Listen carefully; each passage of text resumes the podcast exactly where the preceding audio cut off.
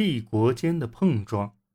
在西班牙发现之旅中，王权体现的越来越充分，其他欧洲航海家们不可能视若无睹。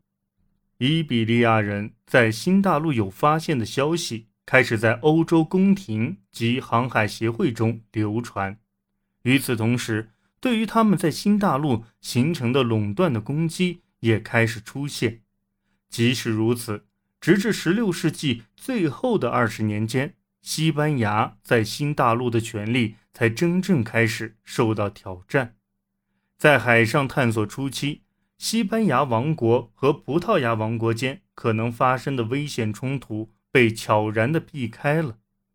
葡萄牙拒绝了哥伦布为其第一次航行提供赞助的请求。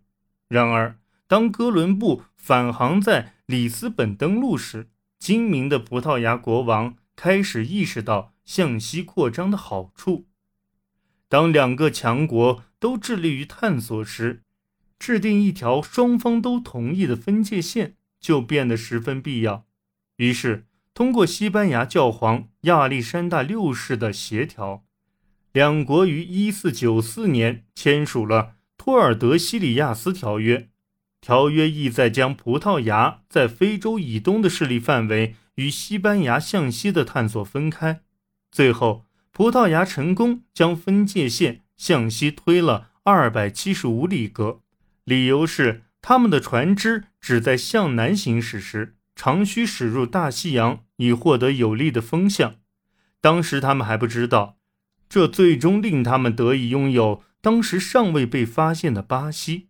实际上，当时葡萄牙已经掌控了收益巨大的东方香料贸易，并且拥有开发巴西的潜力。与此同时，其他国家也嗅到了。挑战西班牙垄断地位，从而获利的气息。一五零四年，法国私掠船开始劫掠西班牙跨大西洋航行的往返船只。一五二三年，一个叫让·弗勒里的人更是成功的劫掠了两艘船。这两艘船所载的是从墨西哥运回的财富，原本将献给查理五世。这笔巨大的宝藏。激励了法国船员们对西班牙船只进行协同打击，而当时的查理五世和法王弗朗西斯一世之间发生的零星战争，也令私掠船的行动显得合法化。从16世纪30年代起，法国海盗们的劫掠行动延伸至到了加勒比海区。然而，法国人的表现并不比之前的殖民者好。他们原本企图霸占巴西的佛罗里达，但很快便被葡萄牙人和西班牙人击退。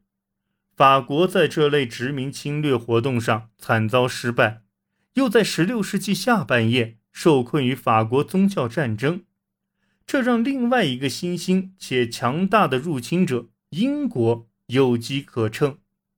英国的侵占一直都是西班牙的困扰，而这一困扰。此时变得愈加严重，甚至最终导致两国关系的决裂。英国侵略者的成功部分来自于他们的航行目的，这些目的大多由精明的船长制定，既务实又坚持以经济为中心。英国的约翰霍金斯在法国殖民地佛罗里达被毁数天前曾到访那里。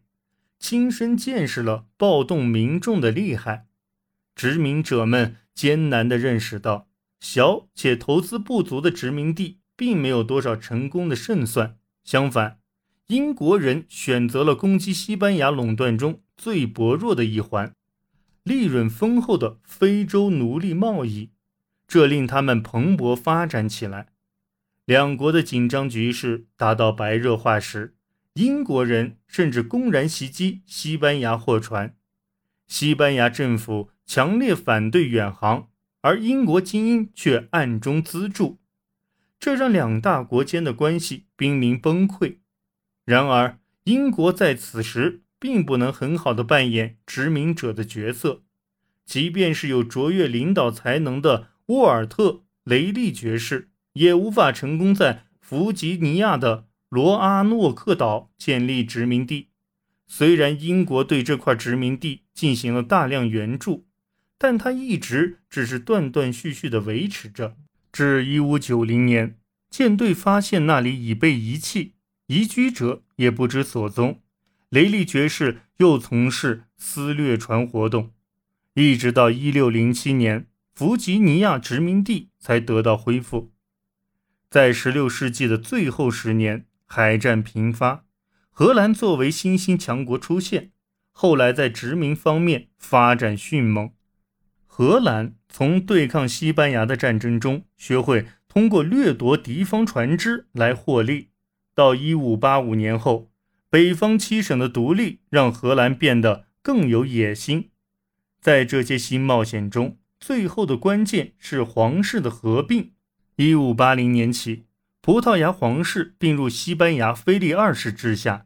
这一事件的短期效果就是，菲利二世可以调动葡萄牙的。远洋舰队执行他所谓的“英格兰计划”，而从长远来看，这造成了负面的影响。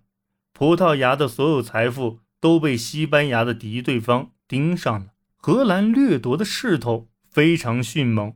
在16世纪最后的那些年里，荷兰的扩张涉及欧洲利润最丰厚的贸易活动的方方面面：波罗的海、地中海、黎凡特、非洲。和加利比海地区的贸易，他全部都有所涉足。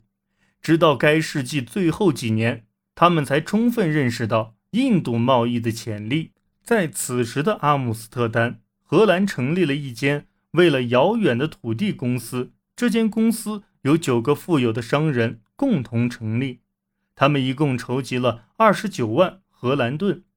这笔款在当时的阿姆斯特丹可以买。六十至七十间大房子，他们派去东印度的船队在一五九七年返航归来。尽管船队在艰难的航程中受到了严重损耗，但这次成功的探险让荷兰商界有了幻想，其他公司也相继成立，试图探索新的机会。至一六零一年底。曾起航探险的船只数量至少达到六十五艘，而公司间的恶性竞争已对贸易产生破坏，最终荷兰政府不得不进行干预。一六零二年，经过长达几个月的协商，联合东印度公司正式成立。与此同时，英国也开始意识到东方的前景。一五九九年，由一百零一个商人集资组成的。英国东印度公司成立，第一个帝国时代的一场重要竞争拉开帷幕。